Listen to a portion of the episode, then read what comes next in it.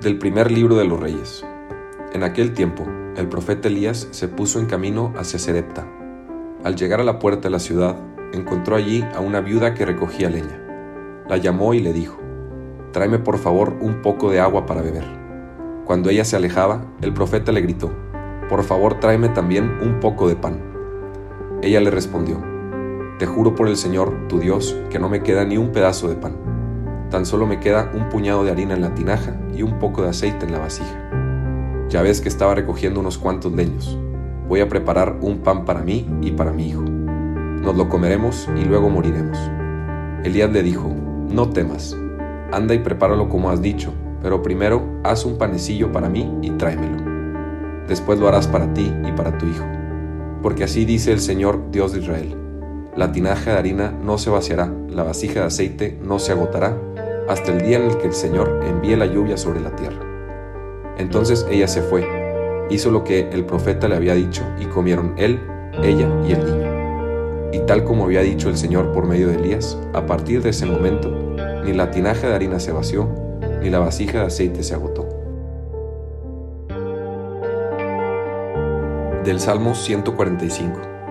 El Señor siempre es fiel a su palabra y es quien hace justicia al oprimido. Él proporciona pan a los hambrientos y libera al cautivo. Abre el Señor los ojos de los ciegos y alivia al agobiado. Ama el Señor al hombre justo y toma al forastero a su cuidado. A la viuda y al huérfano sustenta y trastorna los planes del inicuo. Reina el Señor eternamente, reina tu Dios, oh Sión, reina por siglos. De la carta a los Hebreos. Hermanos, Cristo no entró en el santuario de la antigua alianza, construido por mano de hombres y que solo era figura del verdadero, sino en el cielo mismo, para estar ahora en la presencia de Dios, intercediendo por nosotros. En la antigua alianza, el sumo sacerdote entraba cada año en el santuario para ofrecer una sangre que no era la suya. Pero Cristo no tuvo que ofrecerse una y otra vez a sí mismo en sacrificio, porque en tal caso habría tenido que padecer muchas veces desde la creación del mundo.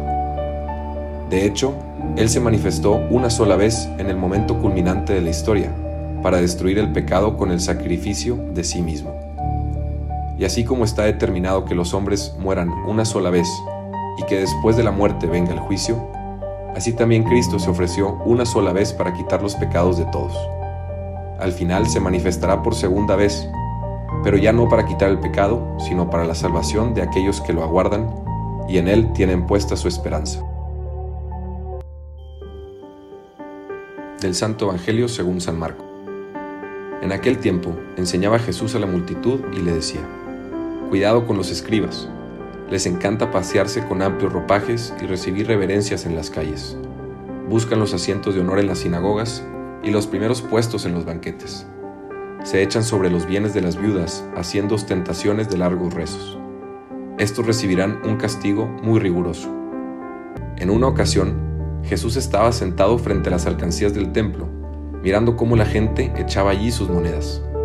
Muchos ricos daban en abundancia. En esto, se acercó una viuda pobre y echó dos moneditas de muy poco valor. Llamando entonces a sus discípulos, Jesús les dijo, Yo les aseguro que esa pobre viuda ha echado en la alcancía más que todos, porque los demás han echado de lo que les sobraba, pero ésta, en su pobreza, ha echado todo lo que tenía para vivir.